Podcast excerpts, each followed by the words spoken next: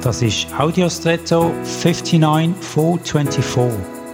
Hallo und schön hast du eingeschaltet.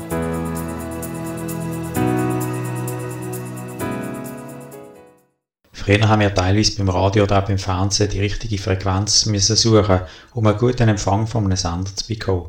Und manchmal war es ärgerlich, weil wir nicht anders als Rauschen hatten. Das Rauschen ist beim Radio in Form von unverständlichen, unangenehmen Geräuschen und im Fernsehen durch verpixelte Bilder.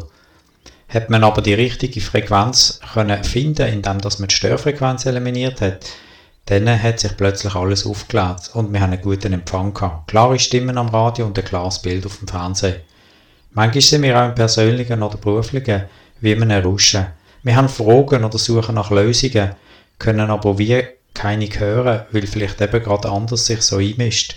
Ich ermutige dich heute, die richtige Frequenz, die du brauchst, deren nachzuforschen, eventuell auch durch räumliche Distanz, um mal frische Luft oder einen Spaziergang oder einfach eine Pause und das Rauschen abklingen zu lassen.